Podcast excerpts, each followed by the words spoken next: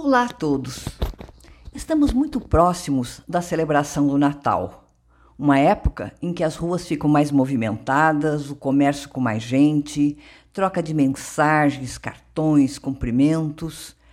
Posso até dizer que tem um congestionamento de festividades, comemorações.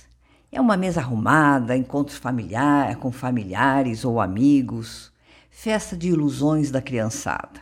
E sim, não se pode esquecer dos mais necessitados, daqueles que nessas datas a rotina da miséria se perpetua. Eu tenho aqui nesse podcast o foco da saúde mental, por isso chamo atenção para alguns pontos. Um deles é o necessário senso de fraternidade que deve sobrepujar a qualquer ação rotineira. Orar, compartilhar frases e imagens bonitas e incentivadoras sem perceber o seu entorno não adianta nada. Nós precisamos exercitar nosso olhar para os invisíveis. Olhar para aqueles prestadores de serviços que estão ali do nosso lado, garantindo aquele dia a dia, seja na limpeza pública, portarias, atendimento em padaria, etc. E sequer estamos vendo-os. Quem sabe o espírito natalino se estenda eh, durante os próximos 365 dias e possamos acostumarmos a gentilezas, a cordialidade. Temos os invisíveis dentro da nossa própria família, principalmente os idosos ou aqueles com algum tipo de transtorno mental, alguma dificuldade, pois é mais fácil esquecermos de ligar ou mesmo visitar evitando queixas e, e lástimas. Que a saudade, com tanto tempo de isolamento, nos aproxime de familiares e amigos. Outro ponto para abordar em véspera de festividade, não necessariamente de final de ano, mas em véspera de alguma comemoração, é o que essa saída da rotina causa naqueles que têm a sensibilidade e emoção aflorada. E quando falo das emoções exacerbadas, dirijo-me ao, aos que, como eu, têm um transtorno mental, alguma dificuldade. A dor, a mágoa ou tristeza existe para todos, mas a intensidade dessa dor nos pega mais fundo. Ela dilacera o coração. Por isso que insisto na vontade de ter um band-aid para a alma. É assim que eu faço essa comparação desse tipo de desconforto que não é necessariamente por algum fator de tristeza.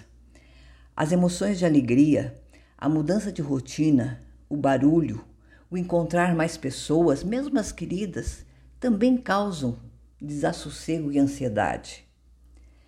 Não há justificativa lógica para ficar triste no meio de tanta alegria. Sentimos-nos envergonhados dessa tristeza, mas ela está ali, real, desencadeada por algo mais excessivo que a nossa rotina. Uma amiga minha diz em tom de brincadeira, mas muito seriamente, que ela treina cara de paisagem para que não percebam o tumulto interno.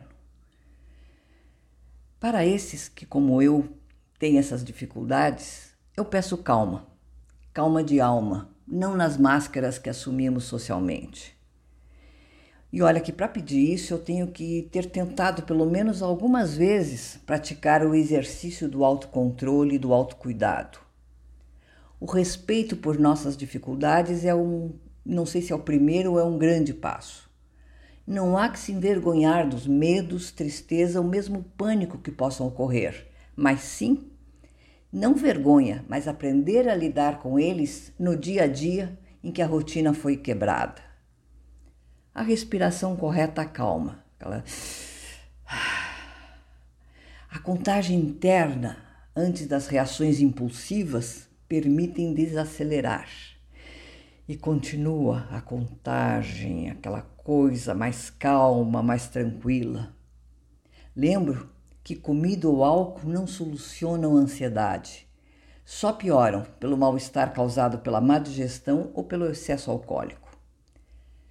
Ter um local onde possamos reequilibrar nossas emoções é fundamental. Há que se buscar, conforme a situação, um nosso que eu chamaria um casulo de equilíbrio. Pode ser até na área de serviço, no quintal, supostamente com alguma tarefa a ser feita individualmente. Ou mesmo sair para passear com o cachorro, tá ali sozinha, sem muita conversa, voltando ao seu eu. Um quarto, um escritório, seja para descansar, ler, para acertar o foco, isso é uma coisa fundamental. E, por outro lado, para aqueles outros tantos onde o excesso se faz presente, não pelo movimento ou pela agitação, mas sim pela falta deles, pelo excesso de solidão, pelo isolamento. Aqui, o autocuidado não precisa de recolhimento, mas sim abertura das janelas de sociabilidade. Ligar ou trocar mensagens, ou mesmo assistir um bom filme, ler um livro que te tire do foco daquela tristeza, daquela solidão e que te leve para outros mundos, outros caminhos. Pode ser sair para passear, caminhar, olhar vitrine, olhar as pessoas, cumprimentá-las. O exercício da sociabilidade no dia a dia nos tornará menos isolados, não é só ali na hora da festividade. Eu encerro o podcast de hoje lembrando que ficar só pode ser uma boa opção em determinados momentos.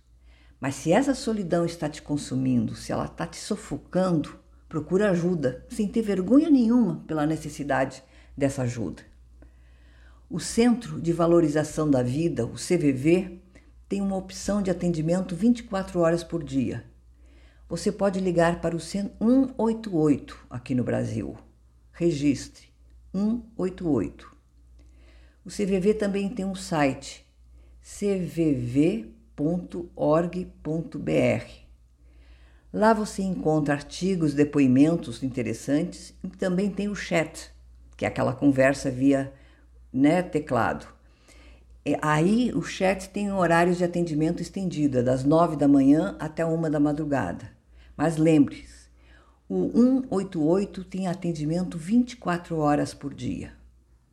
Pessoal, nesse meu retorno feliz por estar de volta com vocês a cada terça-feira, eu desejo boas festas, abraços possíveis, afetos infinitos e o meu até breve a todos.